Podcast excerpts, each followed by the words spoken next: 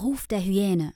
Der Kampfsport-Podcast wird Ihnen präsentiert von Hyena Style Martial Arts, der Anbieter für Krav Maga in Gelsenkirchen.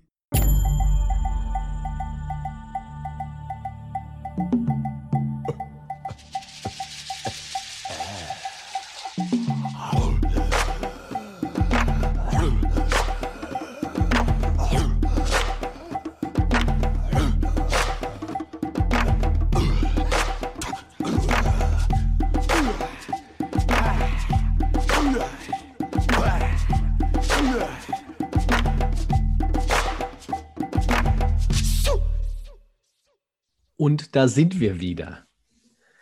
Willkommen zu einer weiteren Folge Ruf der Hyäne, der Kampfsport-Podcast. Mein heutiger Gast, den hatte ich schon mal zu Besuch. Aber aus irgendeinem Grund, ich schiebe es jetzt auf die Technik, ist die Auflage, äh, Aufnahme leider nichts geworden. Deswegen werden wir heute die gleichen Themen ansprechen und wieder ganz überrascht tun. Aber zum Teil haben wir uns andere Sachen auch vorgenommen. Deswegen wird es heute eine sehr illustrige Folge.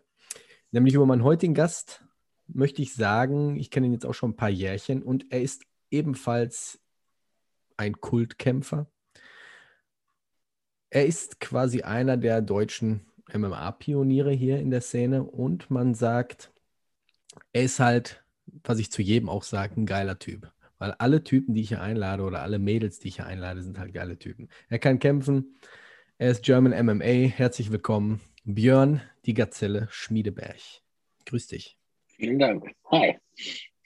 Ganz spontan haben wir uns heute hier wieder eingefunden. Wie geht's dir? Ja, tatsächlich. Äh, danke, ganz gut. Und selbst? Ja, äh, ich trinke hier meinen Tee. Bei dir gab es gerade Lauch, irgendwie hast du erzählt, ne? Zum Essen? Ja, genau. Bei mir gab es äh, gebratenen Lauch und äh, äh Chicken Wings. Ähm, ist ja für so ein, Lauch ist ja für so einen Typen wie dich auch äh, nicht gerecht, ne? Naja, gab einen dicken Lauch, weißt du. Kennst du den Spruch? Wusste ich gar nicht, dass es das gibt heutzutage. Wenn, wenn irgendwie so ein Typ her da kommt, der wenig auf der Kette hat, sagt man, was ein Lauch. Ja, ähm, da ich an der Förderschule arbeite äh, Kennst du die und erste bis zehnte Klasse da habe, glaubst du gar nicht, wie äh, up to date ich da bin. Das ist äh, unheimlich. Ja, ich lerne unheimlich von, äh, von meinen Kids gerade. Ne? Also ich komme wirklich vor wie meine Eltern damals, wenn ich irgendwie mit, äh, mit Wörtern um die Ecke kam. Ja. Ist schon, ist nicht, ist nicht schön manchmal. Björn, ich habe ein Zitat. Ja. Und du hörst es heute zum zweiten Mal, aber ich denke, da die erste Aufnahme ein bisschen was her ist, vielleicht hast du die vergessen. Oder kannst du dich erinnern, was äh, das Zitat damals war, was ich vorgelesen hatte? Ähm, ja. Sprichst du jetzt von, von, von deiner alten ähm, Anzeige, die du mal gestellt hast? Nee, die Aufnahme, die wir beide mal hier aufgenommen hatten, schon mal. Ach so, ach so du meinst ja nicht äh, Mann mit Pferdeschwanz, äh, mit Glatze, bla bla und so, das meinst nee, du nicht? Nee. Ach so, okay, nee, dann weiß ich gerade nicht. Theodore Roosevelt. Wer stark ist, kann sich erlauben, leise zu sprechen. Sehr stark. Tatsächlich sehr starke Worte auf jeden Fall. Mhm. Gefällt mir sehr gut. Dein Vater sagte damals zu dir, Junge, du bist jetzt sechs Jahre, kommst jetzt in die Schule. Es wird Zeit, dass du lernst, dich zu verteidigen. Wie ist es gekommen? Erzähl, womit hast du angefangen? Äh, tatsächlich hat es mit meinem Vater angefangen. Ne? Wie du sagst, so Junge, du bist jetzt, kommst jetzt in die Schule, nimm mal die Fäuste hoch und dann hat der Vater mir erstmal gezeigt, wie man sich wehrt.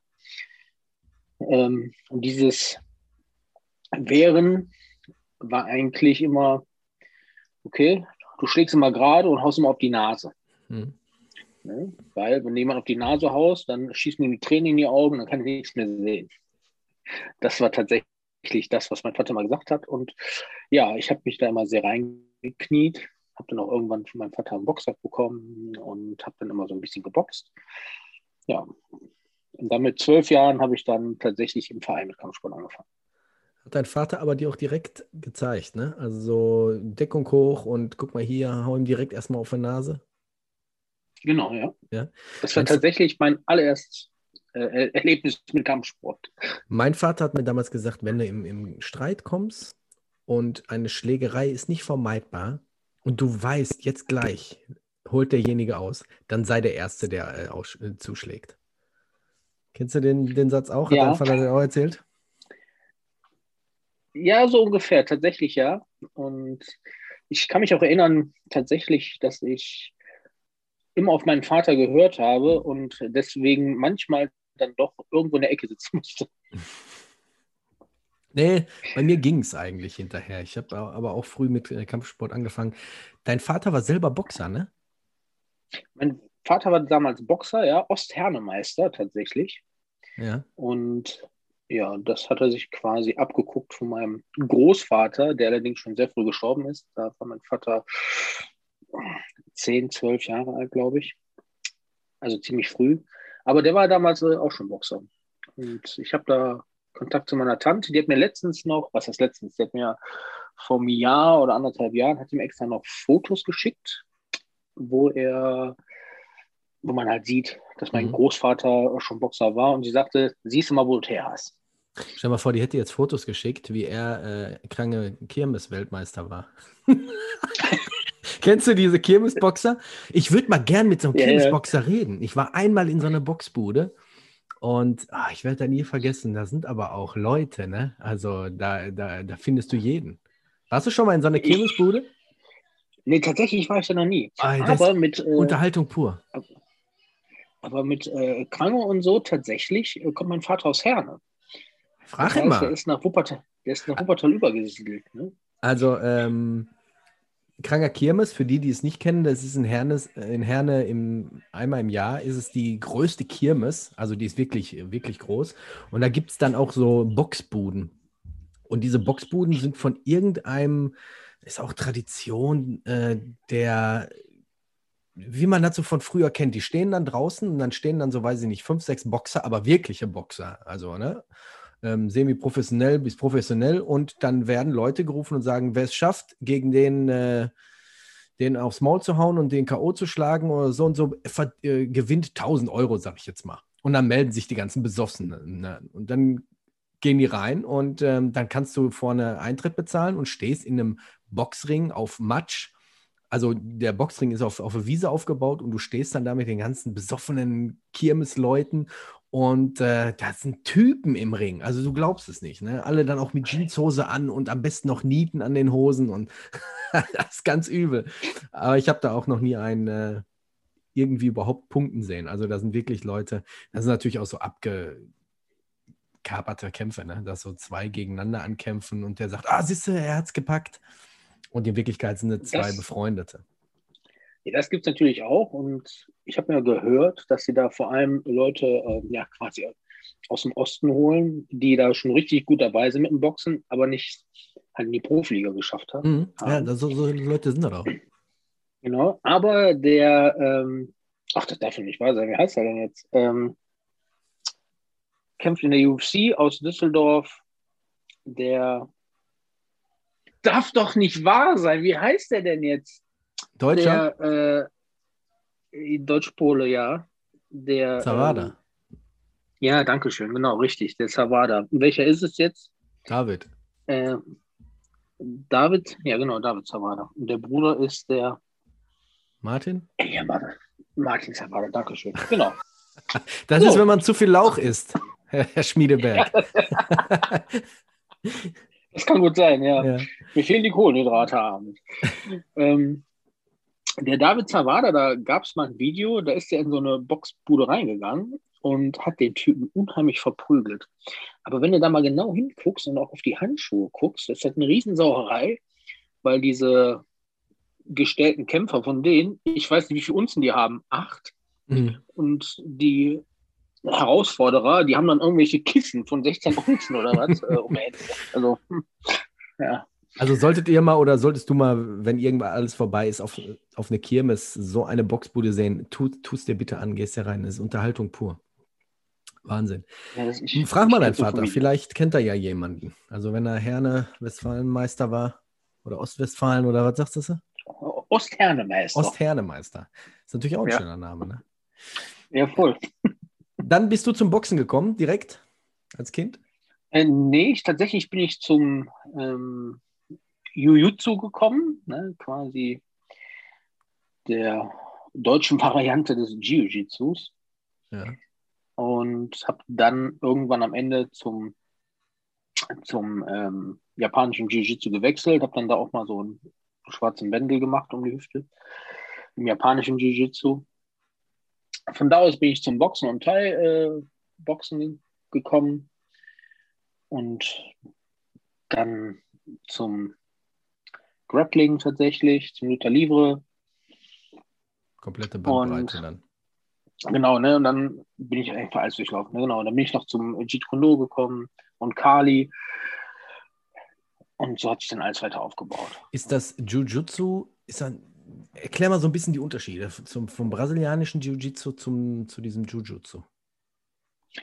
Das japanische Jiu-Jitsu ist ja wirklich mehr so ein, ja, ich sag mal, Selbstverteidigungssystem. Mhm. Ähm, und das brasilianische Jiu-Jitsu. Nee, nicht das ja- brasilianische. Hast du nicht dieses Deutsche gerade gesagt? Ach so, ist es, also da ist es, ich sage mal ganz böse, ich habe das mal in einem Buch gelesen von so einem Jiu-Jitsu-Typen, da gibt es mittlerweile auch so viele Namen, so ähnlich wie beim Wing Chun oder beim äh, Krav Maga, da gibt es ja auch tausende Verbände und hast nicht gesehen Ja. und äh, einer ist wichtiger als der andere. Ja, Ist- das Jiu-Jitsu war damals sogar äh, bei der Polizei eingeführt, wenn ich mich recht entsinne. Hm. Ja. Wie kommt der Name oder woher kommt der Name Gazelle? Erklär mir das mal. die Gazelle nach meinem allerersten Kampf auf einer Herdplatte, ähm, den ich gewonnen hatte und zum Champion dieser Veranstaltung gekrönt wurde, hat äh, mein ehemaliger Trainingspartner hat eine E-Mail rumgeschickt, wo halt das Foto drauf ist. Guck mal hier, ne? Ähm, der Schmiede hat gewonnen und dann kam vom, vom Löwen kam dann von Bastian Löwen, kam dann eine E-Mail zurück, ja, ja, unsere Gazelle. Und das war einfach so witzig, dass ich dann den Namen weg hatte und so war dann halt mein Kampfname. Diesen Und Kampf von dafür, ich natürlich, dafür, dass ich natürlich mit meinem Gewicht recht schnell bin und äh, sehr fix auf den Beinen bin, äh, passt das natürlich auch. mu- muss man ja sagen, aber diesen Kampf, den du vorhin angesprochen hast auf der Matte, ich habe mich Mhm. bepisst vor Lachen. Und zwar hast du diese Story, die würde ich dir gleich nochmal bitten, hier nochmal für äh, unsere Zuhörer erzählen, im Stahltalk auf YouTube bei Karl Stahl Mhm. zum Besten gegeben. Als du da warst, muss ich jetzt hier gerade mal eben so reingerätschen. Hast du das Piepen die ganze Ja. Zeit im Hintergrund gehört? Okay. Beim, beim Karl Stahl? In seinem Gym? Das Piepen, sehr ja, Das natürlich. Den Feuermelder? Hör mal, der, der hat schon Nee. gepiept, der hat schon gepiept, als ich da war. Kann es vielleicht sein, dass bei seine, seine, vom, vom Nico die Ohren so zugeschwollen sind, dass er diesen, diese Hochfrequenz nicht mehr wahrnimmt? Ich bin fast verrückt Nee. geworden. Ähm, meinst du, das war ein Feuermelder? Ja, das ist die klassische Ton, von, wenn die Batterie leer ist, wenn der an der Decke hängt. Den gleichen Ton habe ich nämlich hier, wenn bei mir irgendein Feuermelder oben an der Decke leer ist. Ah, okay, weil der Stahlinger meinte, ey, hier ist irgendwo noch eine Uhr, aber ich finde die nicht. Nein! das ist der Feuermelder. ja, vielleicht sagen wir ihm das mal. Als ich, als ich die Folgen mit dir gehört, äh, gesehen habe, da habe ich auch wieder die ganze Zeit das Piepen im Hintergrund. Ich habe gesagt, kann dich doch nicht wahr sein. Ja. Ich würd, das wird mich verrückt machen. Äh, tatsächlich haben wir das wirklich ähm, ignoriert die ganze Zeit. Aber ich habe auch mal gedacht, leck mich am Arsch, immer dieses scheiß Piepsen. Das Ja. kann doch nicht wahr sein. Ne? Ja, schreib Ja. ihm mal an. Schreib ihm mal an. Sag ihm Ja. mal immer, ich weiß, woher das Piepen kommt. Ähm, erzähl doch mal bitte diesen Kampf, weil der ist ziemlich amüsant, wie, der, wie das Ganze zustande gekommen ist. Ja, wie gesagt, ich hatte meinen allerersten Kampf nicht nur direkt im Cage, was ja früher noch nicht so gang und gäbe war. Ich hatte meinen ersten Kampf sogar direkt Open Air, weil dieser Cage wurde damals halt draußen aufgebaut. Beim äh, Klaus Waschkewitz in Duisburg war das, wenn ich mich recht entsinne. Ähm, ja, dann stand halt da draußen der Cage mit einer schwarzen Plane, strahlender Sonnenschein. Und ja, wie gesagt, jeder, der halbwegs schon mal oder sich ein bisschen mit Physik auskennt, weiß, was passiert mit schwarzer Plane und Sonne und so. Die war natürlich glühend heiß. Und ich war natürlich ultra aufgeregt. Und mein Bruder sagte noch zu mir, hat meinen Gegner gesehen sagte, äh, ey Björn, willst du das nicht nochmal überlegen? Und ich so, nein, auf gar keinen Fall, ich mache das. Und ich war natürlich ultra nervös. Und dann gehe ich in diesen Cage rein und dann war die Nervosität auf einmal weg, weil ich bin da rein und habe gedacht, oh, oh, oh, was ist das denn? Und bin daher getippelt, weil diese Matte so unheimlich heiß war. Und dann musste ich halt in meine Ecke und da war halt von einem Pfosten Schatten. Und dann bin ich immer auf diesen Schatten gegangen, weil da war es natürlich kühler. Hm. Und der Bodo Elsbeck, aber auch, bestimmt so einen, aber auch bestimmt so einen unnatürlichen Stand dann eingenommen, ne? Halt so wie der, Sta wie der Schatten äh, geschlagen wurde. Ja, oder? genau. Ja, ganz genau, richtig. Halt so lang, ne? Die Beine ja, halt ja. so lang, richtig, genau. Und dann der Bodo Elsbeck hatte, wie gesagt, diese Veranstaltung gemacht, war der Outsider Cup 4. Und ja, da ging es dann halt los und er rief mich halt immer wieder in die Ecke, sagte, ich soll mich da hinstellen. Und ich so, mhm habe mich da hingestellt, dann hat er sich wieder umgedreht und ich wieder direkt in den Schatten rein. Dann hat er wieder zu mir gefuchst, schüttelte mit dem Kopf, sagte, ey, du sollst dich da hinstellen. Und ich so, mhm, habe mich wieder dahingestellt, er ist wieder umgedreht, ich wieder in den Schatten rein. Warum hast du nichts gesagt und, direkt? Konnte ich nicht. Ich war, da war ich natürlich wirklich noch zu nervös. Hm. Und dann ging es los. Und das Erste, was ich gemacht habe, ich bin auf den zugelaufen, habe ihm direkt eine Faust gegeben. Weil da, wo er stand, da war nämlich tatsächlich Schatten. Und ja, wie gesagt, ich hatte die Füße auf, weil ich habe halt viel getreten, ne, immer viel auf dem Fußball eingedreht, rechts und ah. links. Ja, und das hat dermaßen gebrannt, dass ich irgendwann dem Bodo, der halt, wie gesagt, im, im Ring stand, darauf aufmerksam gemacht habe und dahin gezeigt habe. Und er so, oh, ich unterbreche kurz den Kampf. Und dann bin ich kurz, äh, haben wir kurz, äh, wie gesagt, unterbrochen den Kampf. Dann haben wir weißes Gaffertape, das werde ich mein Lebtag nicht vergessen, weißes Gaffertape um meine Füße gemacht, um die verbrannten Stellen. Und dann kam noch der Klaus Waschkewitz und hat, Waschkewitz und hat Wasser genommen und hat das auf die, mm, ähm, auf die Mattenfläche geschüttet. Und was glaubst du, was passiert ist? Es ist sofort verdunstet. Ja, kann ich mir vorstellen. Ja, also wirklich sofort. Das, da habe ich echt gedacht, oh, das darf ja nicht wahr sein. Ja, was haben wir natürlich gemacht? Haben natürlich weitergemacht, sind wieder da rein, beziehungsweise dann kam der Bodo Elsbeck und sagte, oh, willst du denn weitermachen? Und cool, wie ich bin natürlich, deswegen zu Recht der Geilste, ja. habe ich natürlich direkt gesagt, ja, ja, sicher, ich bin ja hier nur am Kindergeburtstag. Das fand er so geil, der hat sich das Mikro reingeben lassen und hat dann das so wie folgt gesagt, der Kämpfer hat keine Haut mehr unter den Füßen, doch er macht weiter. Er hat gesagt, er ist ja hier nicht um Kindergeburtstag. Und natürlich dann Applaus und war ganz toll. Und dann sind wir halt wieder da rein. Und äh, irgendwann stand ich im Clinch mit dem und sagte zu dem, oh, ist das heiß. Und der so, ja. Und dann haben wir uns dann darauf geeinigt, komm, wir gehen in den Schatten. Und dann sind wir im Clinch umklammert, so in den Schatten und haben nur gesagt, weiter, weiter. Und haben dann weiter geboxt, ja. Der Kampf um den Schatten. Witzig. Ja, tatsächlich. Und bis heute weiß ich nicht, ich habe ihn dann runtergeholt mit dem Takedown und bin ich Was natürlich auch extrem äh, angenehm ist, ne? Ja, mit dem Rücken auf die, auf die heiße Plane, ne?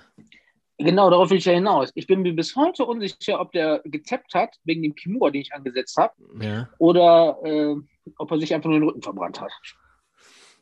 Und auch noch eine, eine Story aus diesem Kampf ist, wir hatten waren halt im Clinch, hatten die Köpfe aneinander und ich habe ihn immer seitlich auf den Kopf gehauen. Und irgendwann ist er auf die unheimlich kluge Idee gekommen, einfach den Kopf wegzuziehen.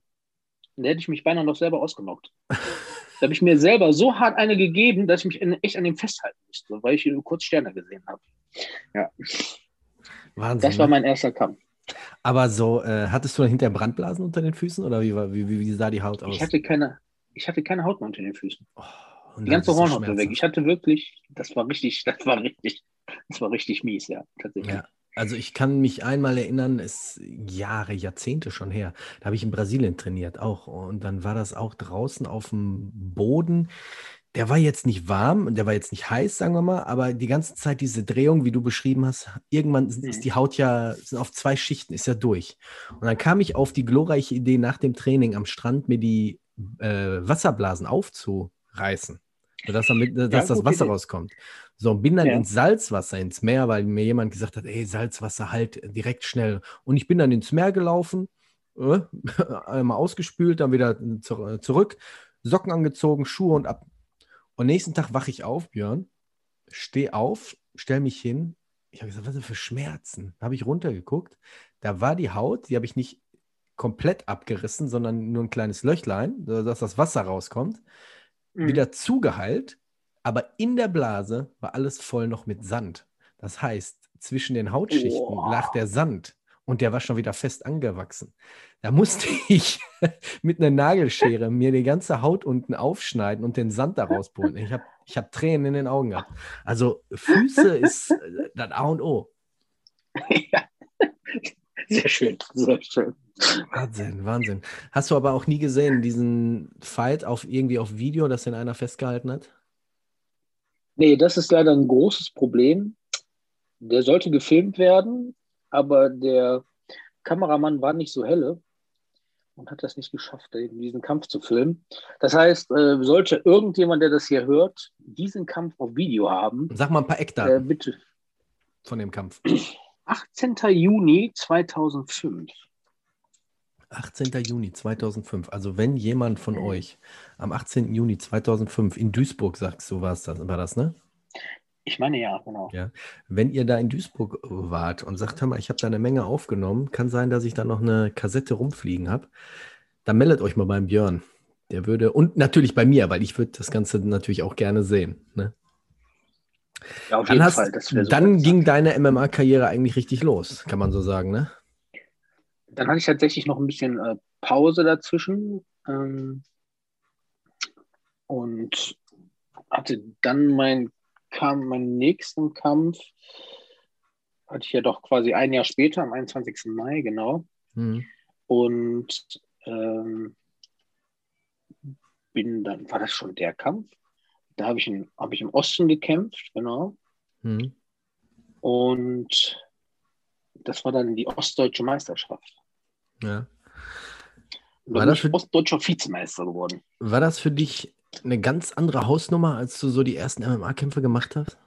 Ich meine, wenn man so im Ring steht mit Boxen, ist natürlich schon eine andere Sache, eine andere Hausnummer, als wenn man plötzlich im MMA-Käfig steht, ne?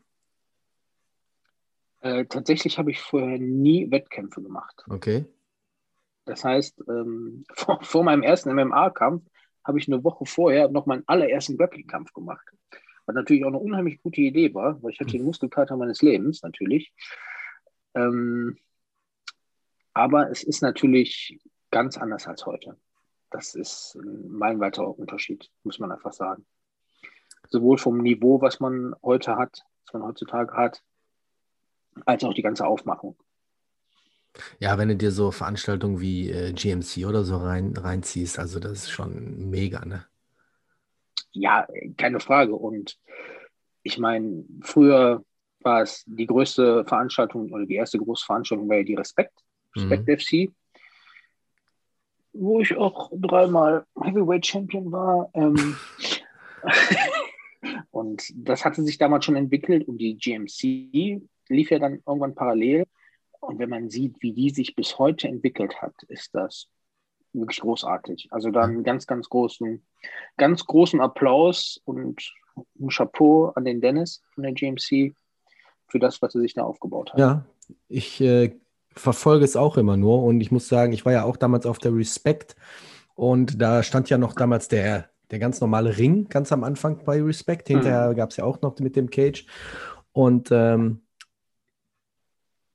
kann mich noch dran erinnern, wie auch die Respect so angefangen hat. Die, die gibt es aber gar nicht mehr, ne? oder? Nee, nee, die Respekt gibt es noch. Die ist damals verkauft worden. Seitdem gibt es auch den Cage. Ja. Und der Ring, der da stand, der wurde von Jörg Lothmann gestellt. Und nach einem Kampf von mir tatsächlich hat der mir Ringseile bekommen. Weil ich hatte da zum, boah, was das? Das war die zweite Titelverteidigung, genau. Gegen einen Österreicher, gegen Sascha Weinpolter, genau.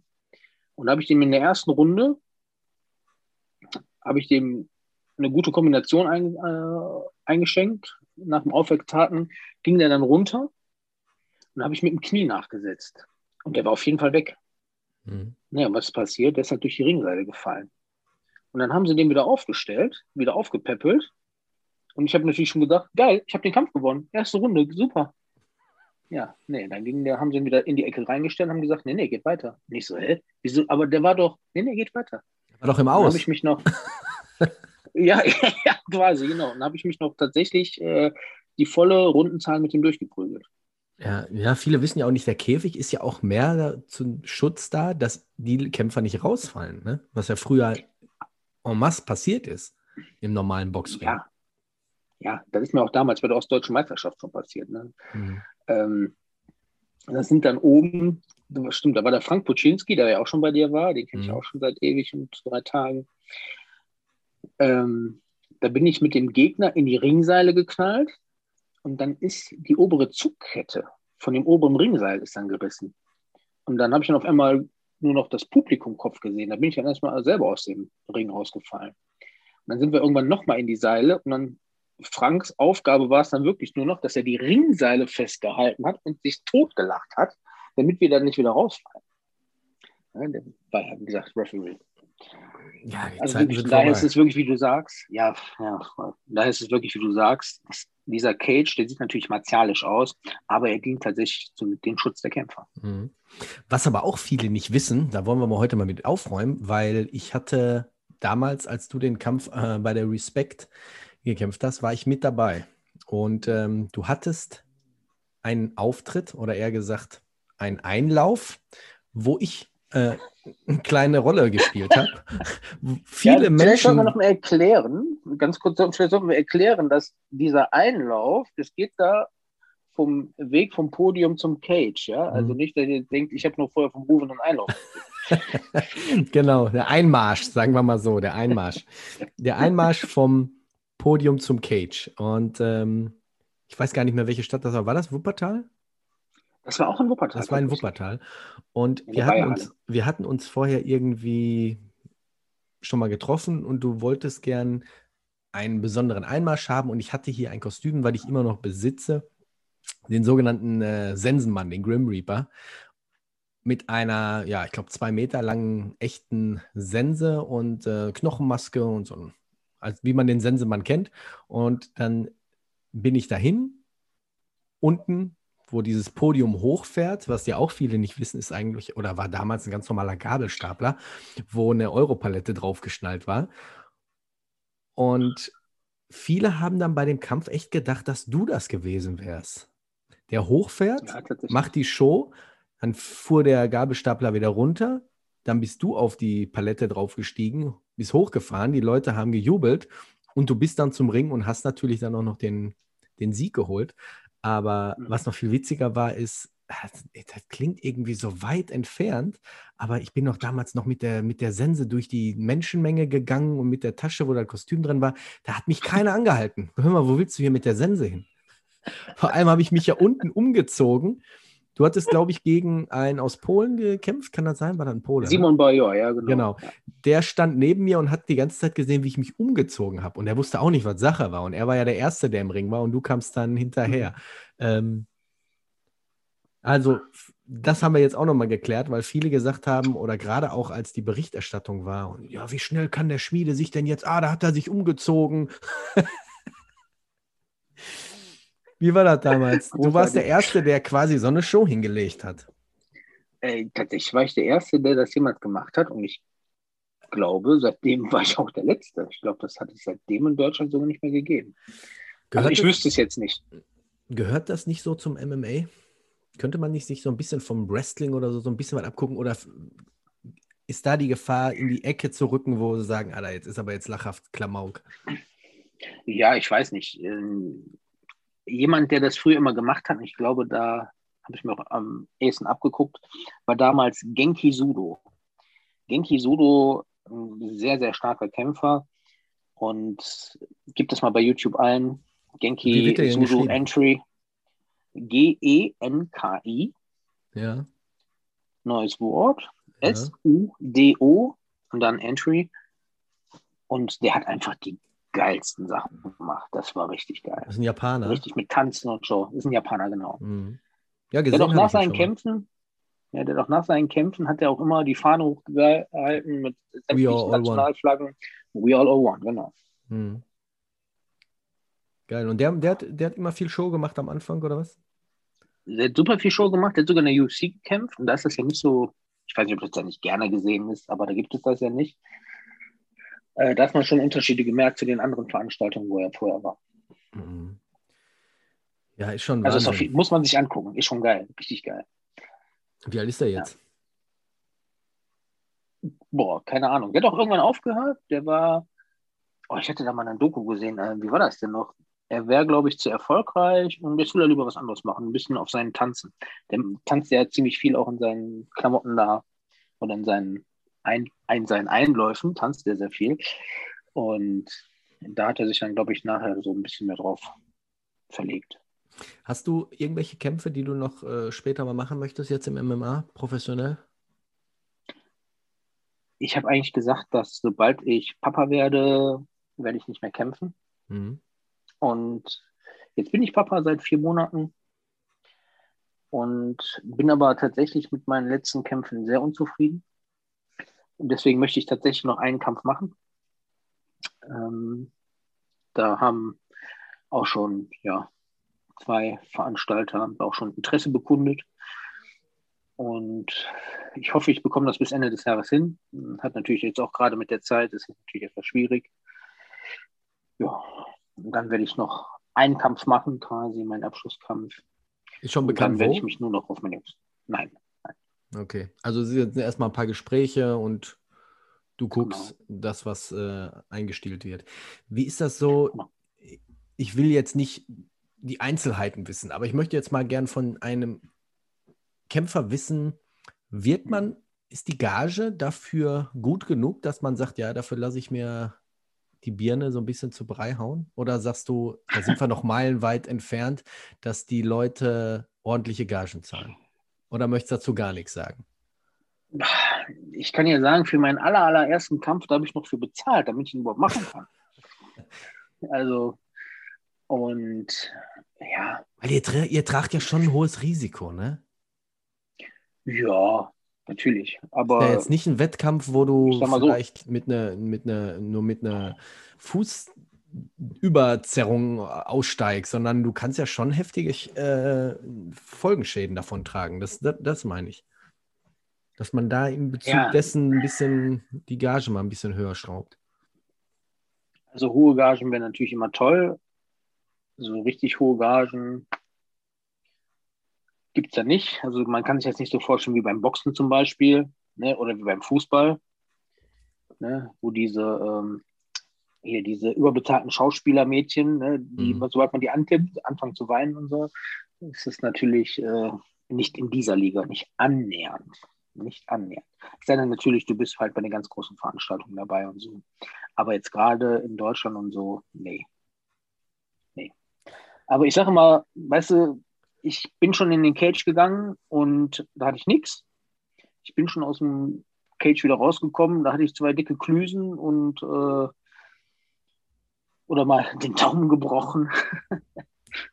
äh, auch eine witzige Geschichte, ich habe mir mal den Daumen gebrochen bei einem Kampf. Und aber ansonsten ist mir auch nichts Groß, Großartiges passiert. Ne? Ich meine, es gibt Leute, die springen aus einem intakten Flugzeug. Hallo? Aus Mhm. einem intakten Flugzeug. Mhm. Weißt du, weißt, was ich meine? Ja, so hat klar. ja jeder so sein, sein Risiko, das er da gerne eingeht. Ja, es gibt eine Menge weirdes Zeug, wie mein Sohn jetzt sagen würde. Ja. Du bist nach Island gefahren. Und da Mhm. habe ich ein Video gesehen von jemandem, mit dem ich auf Facebook befreundet bin. Und ich dachte, ach, guck mal, ich wusste, dass du da auch warst. Und dann sehe ich, dass er in der Natur war. Und dann habe ich in einem Video gesehen, Mensch, den kennst du doch da. Und dann habe ich dich Glima ringen, kämpfen sehen. Erzähl mal, denn wenige wissen, Glima ist ja die isländische, ist eine isländische Ringerform, ne? Traditionell. Ja, genau. Und in der ersten Folge hatten wir das ja auch schon, da hast du gesagt, nee, kann ich mir nicht vorstellen. Äh, war aber so. Anfang des 20. Jahrhunderts war es sogar auch mal olympisch. Erzähl mal, wie war Ja. das? Also am Ende dieses äh, Camps. Ähm, das ist halt das BJJ Globetrotter Camp Island. Äh, Island. ähm, gibt halt immer diese Klima-Competition, quasi ne, Einheimischen gegen die Nicht-Einheimischen. Und ja, Klima, du bekommst halt quasi einen Gürtel um, der auch nochmal quasi mit den Beinen verbunden ist. Das heißt, du schneidest dir nochmal Gürtel um die Oberschenkel mhm. und der ist halt mit dem Gürtel an der Hüfte verbunden. Und dann musst du halt mit der rechten Hand greifst du halt an die Taille den Gürtel und die linke Hand ist halt unten am Oberschenkel. Mhm. Und dann machst du halt quasi so eine, ich sag jetzt mal, Tanzbewegung immer im Kreis und von da aus musst du halt deine Aktion starten. Mhm. Ähm, war auf jeden Fall eine sehr coole Erfahrung. Und das macht auch Spaß. Ne? Das ist halt auch wieder taktisch, musst du da schon ordentlich Gas geben, muss man einfach sagen. Aber wäre jetzt nicht so, dass du sagst, boah, würde mich jetzt interessieren, da mal ein bisschen näher reinzuschnuppern? Ich denke, dass das, dass das auch nochmal eigentlich ganz gut ist, gerade fürs Jiu-Jitsu mit Gi und so, fürs Werfen. Kann man sich da auf jeden Fall was von abgucken. Ne? Ja. Das denke ich schon. Ja, ja wenn, wenn also so ab und an mal wieder machen, finde ich interessant. Okay. Ist jetzt quasi wie das äh, österreichische oder deutsche Rangeln, so ein bisschen, ne? Von dem keltischen Ring, denke ich mal, die haben alle so damals so ein bisschen in, in den Ländern diese Tradition mit reingebracht, ne? Ja, ich weiß aber nicht, ehrlich gesagt, wie das Regelwerk beim Rangeln ist. Das Regelwerk beim Rangeln ist so ähnlich. Du hast halt ähm, weiße Oberteile, T-Shirt und weiße Hosen und hast einen schwarzen Ledergürtel. Und dann wird auch an dem Ledergürtel festgehalten und dann kannst du Gas geben, wie du möchtest. Und du hast gewonnen in dem Moment, wenn der Gegner mit beiden Schultern den Boden berührt. Das Ganze läuft auf Zeit. Wenn keiner von beiden die mit den Schultern den Boden berührt, ist direkt ein Gleichstand. Wenn ich das jetzt richtig ah, okay. erklärt habe. Und ähm, so habe ich das jetzt gelernt, dass dieses Rangeln, was früher habe ich immer gedacht, Rangeln, ey, komm, lass mal toben, lass mal ein bisschen rangeln, dass das ein, ja. so ein Wort ist hier, ne? Aber das gibt so wirklich Rangeln mit Doppel-G. Und ähm, ja, das muss äh, damals von den Kelten rübergebracht worden sein, die bestimmte Berge eingenommen haben, unter anderem in Salzberg, da so ein, ein Hundstor, da den Berg. Und da wird bis heute dann äh, gerangelt. Und in Bayern gibt es das auch. Also es gibt da schon richtige Verbände. Und ähm, wenn du siehst, da sind aber auch keine Gewichtsklassen, sondern du kämpfst gegen 60 Kilo und andersrum. 60 Kilo kämpft gegen 80 oder 100 Kilo. Also da gibt es keine Gewichtsklassen, sondern einfach los geht's. Ne? Da siehst du jetzt natürlich wieder viele Parallelen zum Klima. Auf mhm. jeden Fall so, wie wir das da jetzt halt gemacht haben äh, am letzten Tag. Da wurden zwar, wie gesagt, die zwei Teams aufgestellt. Ähm, ich bin sogar zum Teamketten ernannt worden und dann haben wir gesagt, oh, oder habe ich gesagt, okay, ich schicke zuerst die Leichten rein. Dann machen wir das quasi wie bei, ähm, naja, wie halt beim MMA, ne, dass du halt Gewicht gegen Gewicht kämpfst. Mhm. Und da habe ich wirklich den leichtesten mit, weiß ich nicht, 60 Kilo da reingestellt. Und dann stellte da auf einmal so ein 80, 90 Kilo Typen rein. Und ich gucke den an, den anderen Team-Captain. Das ist ähm, der quasi der Nationaltrainer vom Klima. Ich gucke den an und er guckt mich an und zuckt nur mit den Schultern. Ich wusste das vorher nicht. Ne? ja. Aber du siehst natürlich auch wieder die Parallelen. Ne? Da beim Rangeln wird der Ledergürtel getragen. Du hast halt beim Klima halt auch diesen Gürtel. Mhm. Bei, beim Klima ist es tatsächlich so, deswegen finde ich das eigentlich auch sehr interessant. Sobald du mit einem anderen Körperteil, außer mit äh, deinen Füßen, den Boden berührst, hast du verloren. Deswegen finde ich das also fürs Werfen nicht mal auf die Knie. Nein, genau. Deswegen okay. finde ich das halt fürs Werfen äh, und fürs Gleichgewicht und so, finde ich das dann schon sehr, sehr interessant und eigentlich eine tolle Übung. Ja, ja, ich finde ich find auch mal so was interessant, ob man sich da irgendwie auch mal sowas abgucken könnte, gerade mal auch so fürs Training oder so für die eigenen Zwecke. Ähm, genau. Guck dir später mal dieses Hundstor-Rangeln an auf YouTube. Gibt so kurze Clips über irgendwelche Kämpfe, so drei, vier, fünf Minuten. Ist ganz interessant. Also du, du siehst schon, mhm. da sind Leute bei, die, ähm, ja, die, die haben es schon oberkörpermäßig gut drauf. Ne? Und die gibt es dann auch Vereine da, die dann wirklich auch das ganze Jahr über äh, da trainieren für, ne? Aber ähm, okay. dieses Glima, ja, habe ich damals erste Mal mitbekommen und hatte auch gedacht, das ist irgendwie so ein erfundenes Wort, ne? Aber du siehst aber auch aus wie so ein Björn äh, Schmiede Bergosson. Dass er dich da für einen Kapitän genommen hat, äh, ist ja wohl, du siehst aus wie so ein alten Wikinger. Warst du in dem äh, berühmten MMA-Gym in Island? Und wenn ja, erzähl mal bitte, ja. wie es war. Erzähl. Ja, tatsächlich war ich in Mjölnir. So heißt dieses Gym, benannt nach Thors Hammer. Ähm, es ist ein großes Gym, es ist ein sehr tolles Gym. Und ja, und wie du sagst mit dem Isländer, tatsächlich bin ich sehr oft in Island in den Läden auch direkt auf Isländisch angequatscht worden. Mhm. Was natürlich äh, fand ich doch schon sehr schmeichelnd.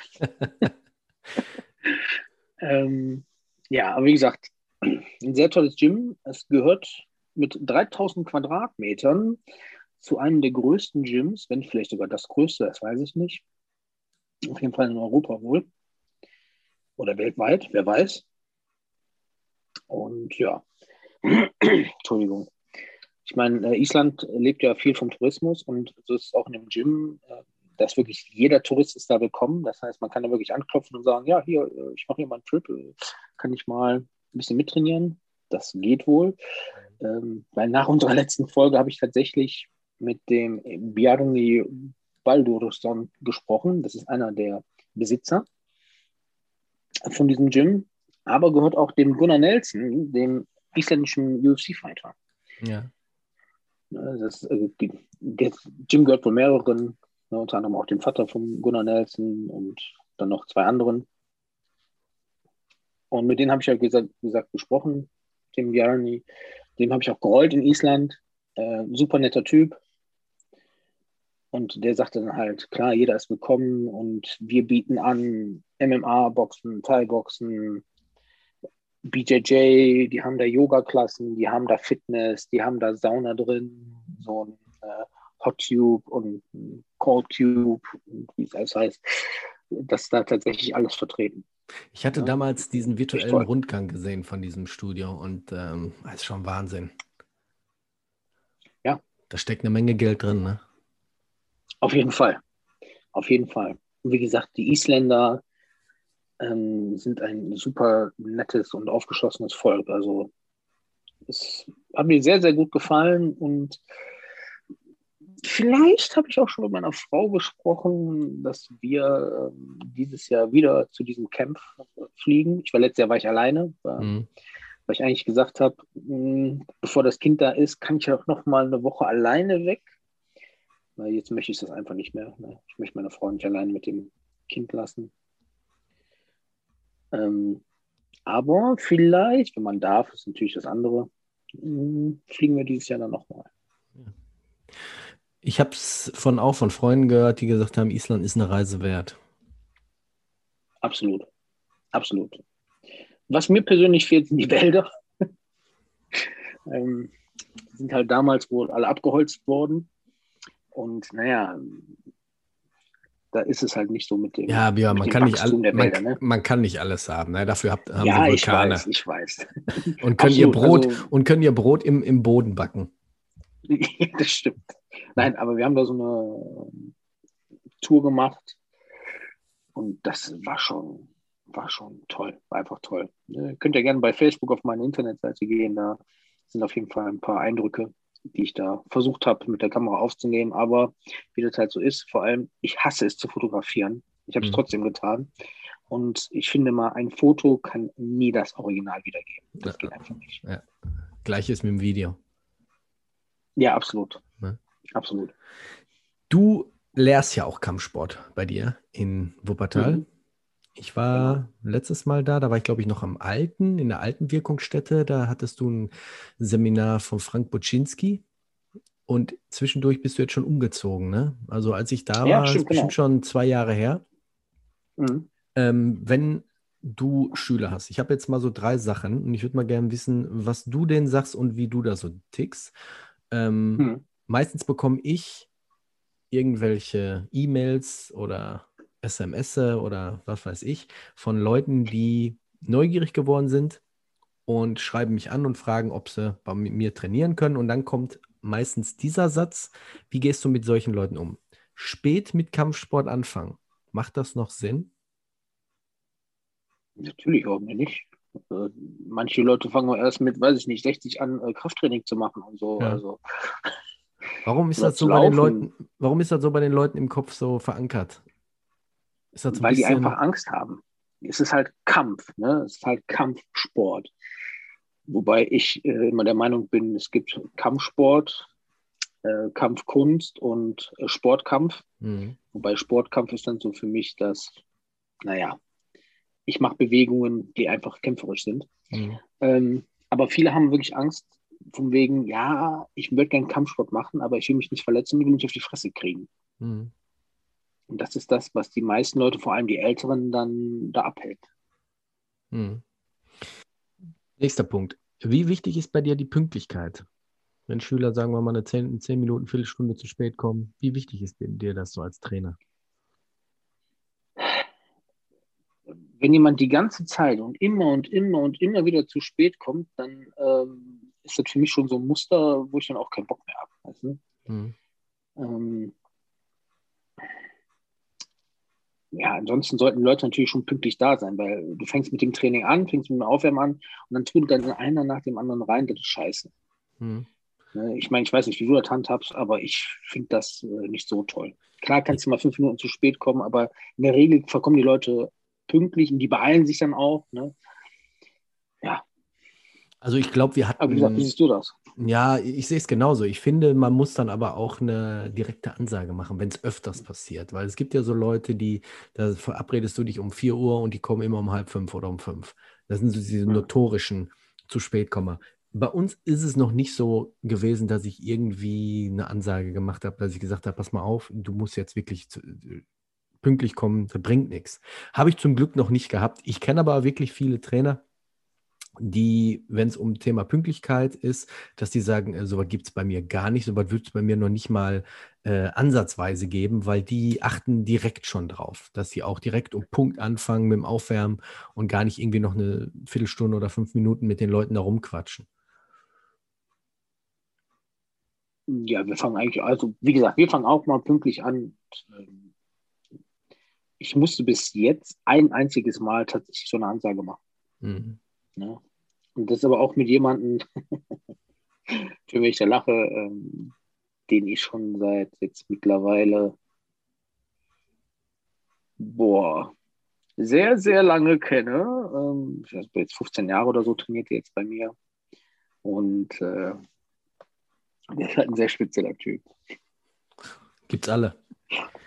Ja, Wenn, absolut, absolut. Nächste, letzte Frage. Wenn du keinen Bock hast ja. auf Training, Hast du irgendwelche Motivationstipps? Wenn ich keinen Bock habe auf Training. Gibt ja manchmal so Tage, äh, weißt du? Nee, ähm, eigentlich nicht. Was nicht? Ähm, nee, also ich, oh, wo ich keinen Bock habe auf Training. Manch, boah, nee, das, das stimmt auch nicht. Das fällt mir gerade schwer zu beantworten, weil äh, tatsächlich liebe ich das Unterrichten. Ja ich, äh, das ist tatsächlich, war das schon als Kind. Nee, ich meine, ich meine, ich meine nicht, ich meine nicht zu unterrichten, ich meine zu trainieren. Wenn du jetzt selber Ach, zum Training zu trainieren. Ja, ja. Ach so, ah, okay, Entschuldigung, das habe ich jetzt falsch verstanden. Ich dachte, wir reden jetzt erstmal aus der äh, Trainer. Nein, nein, nein. Ach so. Ähm, Weil ich habe ich hab viele Leute, die wirklich dann auch selten mal beim Training erscheinen. Und wenn du dich dann so mit denen so ein bisschen unterhältst, heißt es, ja, fällt mir schwer, meinen Arsch hochzukriegen oder mich so ein bisschen zu motivieren. Und am Anfang sind die meisten auch mit voller Euphorie und sind mit Eifer dabei. Und dann irgendwann merkst du, oh. Also ich habe manchmal keinen Bock äh, oder sehr hartes Training zu machen. Ne? Da bin mhm. ich manchmal zu faul. Das äh, muss man leider schon sagen. Aber ich habe eigentlich nie Bock, nicht zu trainieren. Zwingst du dich dann? Nee. Ich muss mich manchmal zwingen, wenn ich jetzt zum Beispiel in der Vorbereitung, wenn das, muss ich mich dann doch schon mal zwingen, okay, jetzt musst du doch die scheiß Krafteinheit machen. Ich hasse mhm. aber auch Krafttraining, das muss ich mhm. dazu sagen. Ne, also Maximalkrafttraining, Eisenstemmen und so finde ich einfach langweilig. Ähm, dazu, dazu muss ich mich wirklich aufraffen und zwingen. Mhm. Aber viele Leute haben einfach das Problem, das ist ja so, wie du eben gesagt hast, die sind echt am Anfang immer sehr euphorisch, aber die kommen dann halt immer wieder an den Punkt, so, ja, das ist alles total toll, aber das andere hat, das schwitzt sich viel weniger, ist viel weniger anstrengend und ist eigentlich viel gemütlicher. Ne? Mhm. Ne? Und kommen dann halt wieder in diesen alten Zustand zurück, der natürlich viel gemütlicher ist. Und da muss man sich halt äh, selber zwingen. Und das muss man halt wollen. Und man kann mal sagen, ja, ich will das, ich will das, ich will das. Aber wenn man es dann nicht macht, dann will man es eigentlich doch nicht. Ne? Das heißt, immer wenn ich eine Ausrede finde, dann liegt das an mir selber. Wenn ich wirklich was will, dann läuft das auch. Und da muss man halt, das muss man den Leuten, glaube ich, auch einfach mal sagen, so wirklich immer, du musst was von dir aus machen. Ich kann mir hier den Mund fußlich reden, ich kann, also ich kann von außen auf dich einreden, aber wenn das nicht von dir kommt, von deinem Herzen kommt, von innen kommt, brauche ich gar nicht weiterreden. Stimmt, äh, funktioniert auch nicht. Mich hatte mal eine Mutter angesprochen und hat gesagt, hier, gerade der Sohn, der bei uns trainiert, ich weiß es nicht mehr, wie alt, auf jeden Fall war der, steckte der mitten in der Pubertät drin und dann sagte sie, da ist so schwer, den momentan zu irgendwas zu begeistern und der äh, so schwer, dass er sich aufrafft. Kannst du nicht mal mit ihm reden? Ja, was soll ich? Ich kann ihm nicht die Motivation geben, wenn er selbst die Motivation nicht hat. Das geht nicht. Habe ich ihr dann gesagt, ich sage, ich kann mit ihm reden, fragen, warum er keinen Bock hat, aber wenn er keinen Bock hat, ich kann ihn das nicht, in, nicht einprügeln. Also ich denke, vieles kommt so von dir selber, von deinem Innern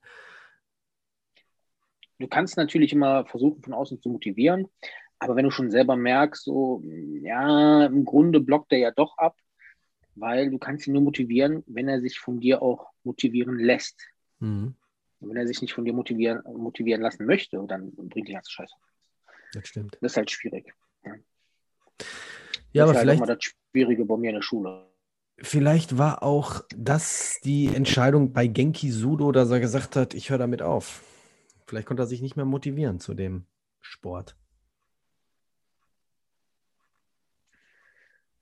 Das ist eine gute Frage. Das ist eine echt gute Frage. Wer weiß. Aber er sagte ja von sich aus, sagt er, nee, er hätte, wenn ich, wenn ich mich recht erinnere, er hätte so viel erreicht und wäre so gut, ne, jetzt will er was, was er noch nicht so gut kann. Mhm. Ich weiß es nicht. Ich weiß es nicht. Du hast gerade gesprochen, du bist ja selber Lehrer. Du bist Soziallehrer, ne? Ich bin sowas ähnliches, ja, genau. Ich bin auf einer Förderschule. Ja.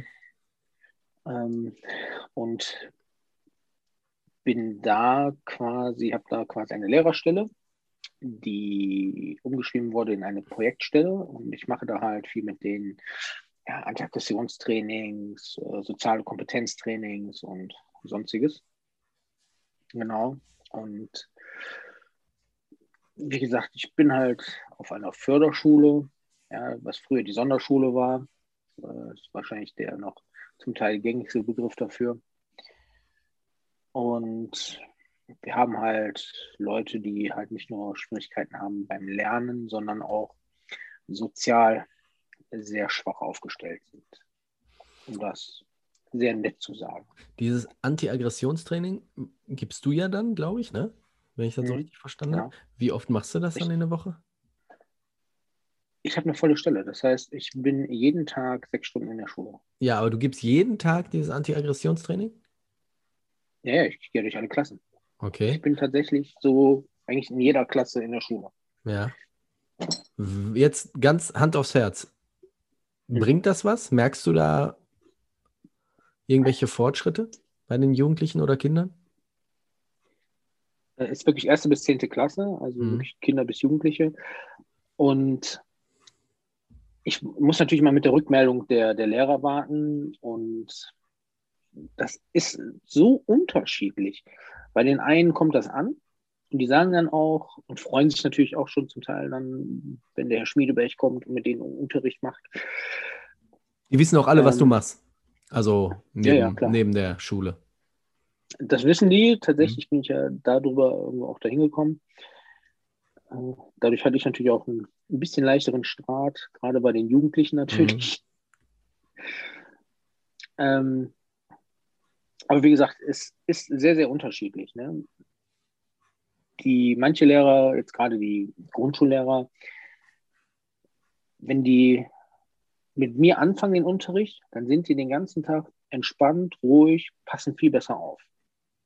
Ja? Und manche nehmen da wirklich was mit. Das muss man einfach sagen. Aber du hast auch genauso die, nee, da kommt nichts an. Mhm. Weißt du? Wie das läuft ist dann halt schon mal schwierig. Wie läuft so ein Training ab? Das ist sehr unterschiedlich. Es geht ja je nach je nachdem treten. Ich pick mal eins raus. Ja.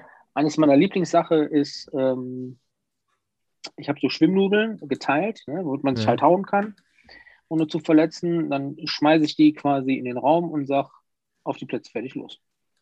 Okay. Dann gucken die sich alle, gegen, alle gegenseitig an schnappen sich eine Nudel und fangen, sich an, fangen an, sich zu hauen.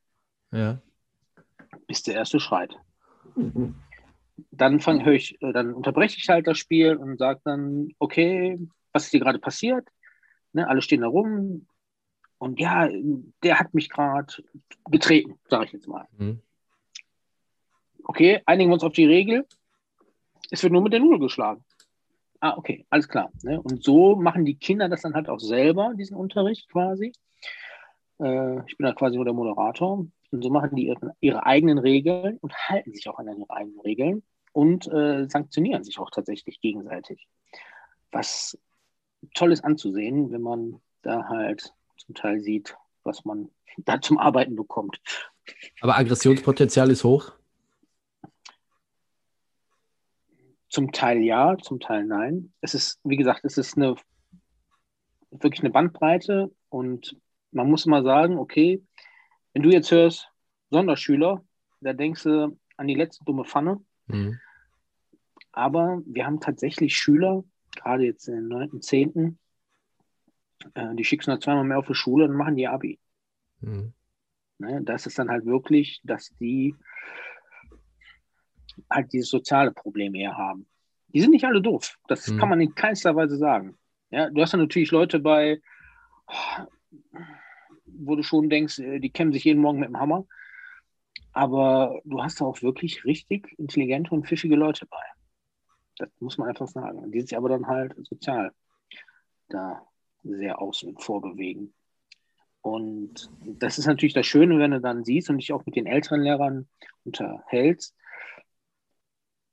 und du siehst, dass da Leute, die kommen von der Schule. Und du denkst ja erstmal Sonderschüler, okay, was machen Sonderschüler nach der Schule? Ja, der harzt erstmal eine Runde, ne? Schön mhm. Hartz IV und so. Nee, wir haben letztens, oder ist ein Schüler, ein Ex-Schüler, der immer noch wieder vorbeikommt, der äh, macht gerade eine Tischlerausbildung. Ne? Und das ist halt auch mit mehreren so. Die machen dann wirklich eine Ausbildung und äh, reißen nochmal was in ihrem Leben obwohl die eigentlich vorher auf dem ja, Abstellgleis standen. Und das ist einfach das, was diese Arbeit auch so toll macht. Ich hatte vor ungefähr einem Jahr ähm, mit einem Schulleiter gesprochen, weil wir kamen so ins Gespräch und ähm, ich habe ihm dann, er hatte irgendwie eine, eine, Problematik auf der Schule und ähm, hatte dann angeboten, ja, es gibt aber auch so äh, Leute, die Seminare geben, gerade vielleicht mal so in diesen Projekttagen oder Projektwochen, dass man da mit den Schülern so ein bisschen über Aggressionen und so spricht. Und soll ich dir sagen, was er zu mir sagte? Nee, um Gottes Willen, dann werden die ja noch aggressiver. Ja, ähm, Hast du sowas auch? So, also so diese, diese uralte Einstellung von irgendwelchen kordtragenden Furzgesichtern? Also ich muss sagen, dass unser Kollegium eigentlich sehr cool ist und damals gab es wohl nur eine Gegenstimme gegen dieses Projekt mit mir. Mit welcher Begründung? Weil die, genau mit dieser. Echt? Man, man gibt denen ja was an die Hand, damit die noch äh, mehr machen können. Ne? Weil ich mache das natürlich auch gerne über Ring und drauf. Ne? Mhm. Weil das ist ja genau das Problem. Das sind, die sitzen in der Klasse und ich, die wollen sich ja beweisen. Ne? Das sind ja Kinder, die wollen zeigen, was für ein Johnny, was die eigentlich für Johnnies sind. Und äh, wo sollen die das machen? Äh, bei Mathe, bei Deutsch, das können mhm. die nicht. Mhm. So, das heißt, sie kommen dann zu mir auch und dann können sie mal richtig Luft rauslassen und können zeigen, was sie wirklich können und wie toll sie eigentlich sind. Und das ist ja das, was halt in den ganzen Schulen auch so ein bisschen fehlt. Ähm, Toll, jetzt habe ich den Faden verloren. Was wollte ich eigentlich sagen? Ähm, Nee, du hattest gesagt, deine Frage war, ob ja, ihr genau. auch so Typen habt, die diese alte, veraltete äh, Einstellung haben. Genau. Wie bin ich jetzt da drauf gekommen? Na egal. Ähm, also ich fange nochmal an. Obwohl das eigentlich sehr toll ist, was ich gerade gesagt habe. Nein, das, das, lass, das schneide ich nicht raus, das lassen wir drin. Ähm, also tatsächlich gab es da eine Gegenstimme, weil die es halt wirklich auch gedacht hat. Ähm, genau, und deswegen bin ich drauf gekommen. Ich mache jetzt nicht mit denen ein klassisches Boxtraining oder MMA-Training oder so. Ne? Klar mache ich mit denen viel Ringen und Raufen, Hm. aber äh, ich zeige ihnen jetzt äh, nicht, wie man jemanden wirkt oder die Arme bricht oder sonstiges oder die Hm. Fußhebel, bla bla bla. Sowas zeige ich ihnen natürlich nicht. Aber die bekommen halt bei mir die Chance, mal zu zeigen, was die halt, dass sie halt Johnnies sind, indem sie sich mal richtig austoben können. Und ich gebe denen auch manchmal Aufgaben. Ich hatte Kettlebells zum Beispiel, hatte ich mal mit. Ähm, eine 8er, eine 24er und 28er Kettlebell. Und dann halt verschiedene Teams. Und dann mussten die halt immer im Wechsel diese Kettlebells tragen, immer zu zweit, nie eine alleine und so. Und das war, ist voll eingeschlagen. Das war richtig gut. Und dann haben die sich natürlich auch immer versucht, gegenseitig zu betteln. Aber, und dann stellst du die Leute natürlich immer so zusammen, nicht die besten Freunde, sondern ganz im Gegenteil, Hm. ne? so, dass die Leute sich halt eigentlich nicht sehr gut verstehen. Und dann siehst du auf einmal, wie gut die im Team tatsächlich arbeiten können. Ja, und das nehmen wir natürlich dann auch mit. Und dann ist auch die Feindschaft nicht mehr so hoch in der Klasse, wie sie vorher war. Hm. Auch so ein Teil meiner Arbeit. So. Ja. Ich finde, das ist ein verdammt wichtiger, eine verdammt wichtige Arbeit. Ich, äh, ich konnte das auch nicht ganz nachvollziehen. Ich, ich habe mit ihm dann noch so ein bisschen drüber gesprochen, aber der hat sich auch nicht so beirren lassen. Das war auch so, so eine Art von Lehrer, der äh, 24 Stunden aus dem Maul nach Kaffee stinkt. Kennst, Kennst du diese, diese, diese Furzbacken, ne? Die dann diese alte. Lederrindstasche haben, vor, vor 40, 50 Jahren haben sie mal zum äh, Studium geschenkt bekommen und laufen damit rum. Ähm, ja, der war auch von der alten, alten Schule und äh, der sagte auch, nee, also Sie müssen das ja so mal sehen. Äh, wir wollen ja nicht eine Tür öffnen, die vielleicht bei dem einen oder anderen geschlossen ist. Also er hatte Angst, dass sie dann noch aggressiver dadurch werden. Ja, da fehlt natürlich vielen Leuten das Verständnis für das, was wir da machen. Und zwar natürlich, da müssen wir sich drüber unterhalten, natürlich gibt es so schwarze Schafe oder schwarze Schulen, die da wirklich äh, Schläger ausbilden. Aber bei dem Großteil aller Schulen ist das einfach nicht so. Hm. Ja, das Ding ist, du Und- lernst halt im Kampfsport auch Disziplin und äh, Respekt gegenüber dem Disziplin, anderen. Respekt, ja. Und das ist so verdammt absolut, wichtig. Absolut. Gerade für Kinder. Das ist, ja, es ist nicht nur gerade für Kinder, es ist auch in unserer Gesellschaft momentan sehr, sehr, sehr wichtig. Ne, ähm, beste Beispiel, als ich Kind war und dann kam eine ältere Frau äh, in den Bus, bin ich aufgestanden, habe meinen Platz angeboten und so. Ne? Wem fällt sowas heute noch ein? Hm. Das ist jetzt so ein Ding von Respekt und Erziehung. was man halt wirklich, ja, und Erziehung, ja, klar, natürlich auch von Erziehung, keine Frage, was man aber halt auch im Kampfsport mit oder durch Kampfsport beibringen kann. Hm. Nee, nee, ich finde das auch von diesen wichtig. Lehrern, von diesen Lehrern, ich war ähm, mal an einer anderen Schule, es war keine Förderschule, ähm, es war eine Gesamtschule, wenn ich mich recht entsinne, ist schon ein paar Jahre her. Und da bin ich auch durch drei verschiedene Klassen und habe da halt mit denen auch so Coolness-Trainings gemacht und Kooperationstraining. Und da hatte ich drei verschiedene Arten von Lehrer. Und das war richtig geil. Da war nämlich einmal genau den Lehrer, den du gerade wirklich äh, beschrieben hast, ne, mit seiner ollen Tasche. Dem war alles scheißegal. Das war so ein oller Sack. Und der hat einfach nur gesagt, "Ah, ganz ehrlich, ist mir das vom scheißegal, was du mit dem machst. Weil, ganz ehrlich, ich habe noch anderthalb Jahre Dann gehe ich in Pension. und dann bin ich durch. Ja. Mhm. Dann war da ein junger Lehrer und die Klasse war kooperationsmäßig super aufgestellt, weil der mir schon sagte, so, ja, ich mache auch ganz viel mit denen und der war voller Elan und total toll.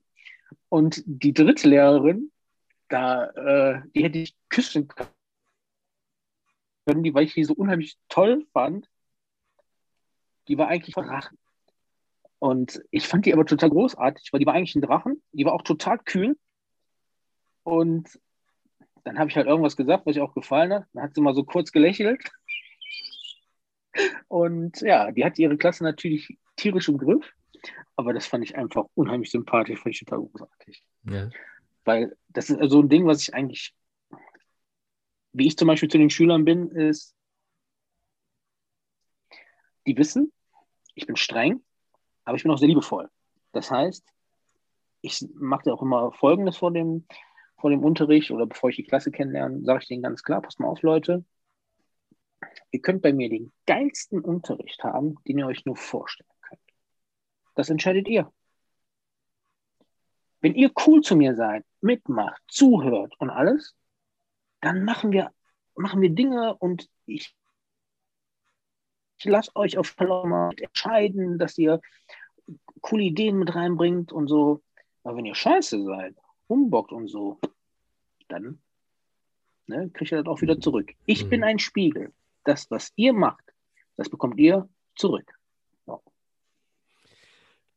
Ja. Bist du da auch als ich halt diese Einlehrer so cool. Bist du da auch als Gazelle, als Mr. G dann, ey, die sagen, ey, Mr. G ist wieder im, im Flur, lass uns schnell in die Klasse gehen oder?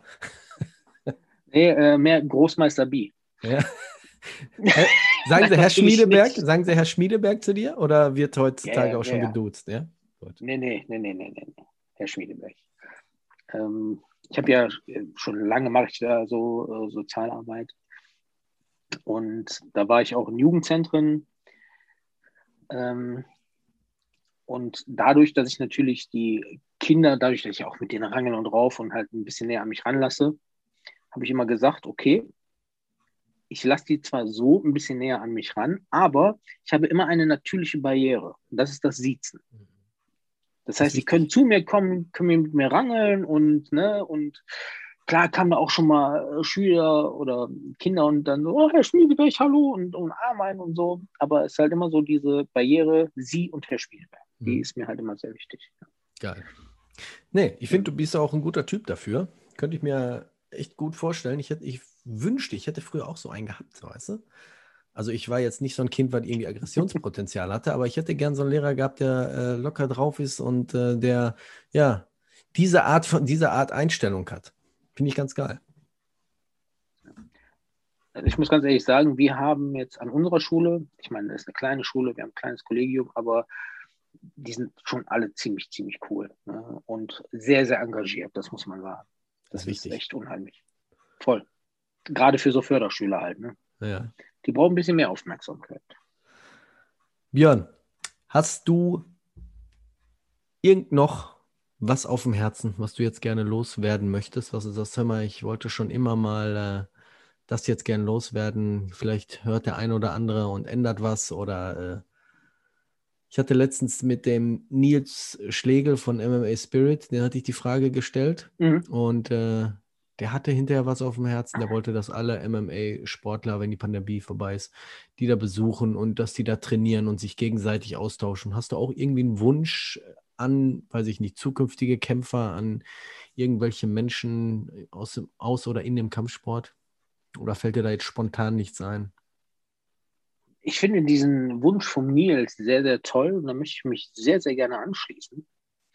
Und ich hoffe, dass, wenn das alles vorbei ist, dass auch viele neue Schüler kommen, damit die ganzen Schulen, ich denke, da leidet irgendwo jede Schule drunter, dass die wieder genug Mitglieder bekommen und dass denen wieder gut geht. Deswegen, Leute, wenn der Scheiß vorbei ist ihr seid noch nirgendwo angemeldet, meldet euch zum Kampfsport an. Dann ist immer gut. Genau. Aber passt auf, wo ihr hingeht. ich denke, wenn ihr aus dem Raum Wuppertal kommt, also wenn ihr in Wuppertal wohnt, seid ihr mit Sicherheit gut aufgehoben bei den Musketeers MMA Wuppertal, bei der, beim Gym vom äh, Björn Schmiedeberg. Um, ähm, wie können die Leute dich erreichen? Sag mal kurz so ein bisschen, wo man dich überall findet, Facebook, Instagram und wo noch? man findet mich auf Facebook, man findet mich auf Instagram. Äh, Instagram. Äh, wir haben jetzt auch nochmal eine extra Masketierseite aufgemacht und demnächst jetzt auch endlich äh, im Internet. Wir kreieren gerade eine neue Internetseite. Ja. Ja. Und so kriegt man uns auf jeden Fall immer. Genau. Wir stehen auch bei Google. Man kann uns auch googeln. Wollte ich gerade sagen, eigentlich den Namen eingeben, Björn Schmiedeberg, und dann findet man genügend Videos und Links zu dir und kann mit dir in Kontakt treten. Auf jeden Fall. Björn, ich danke dir.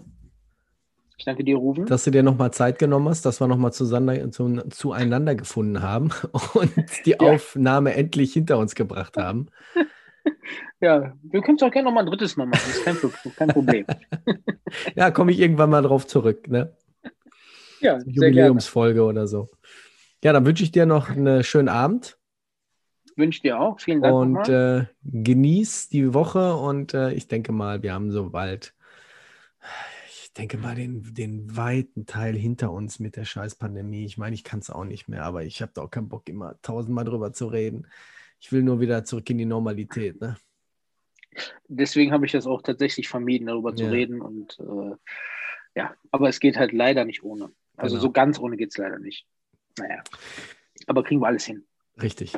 Ja, dann danke alle, die eingeschaltet haben, alle Zuhörer, Zuhörerinnen, muss man ja heutzutage auch noch mit betonen.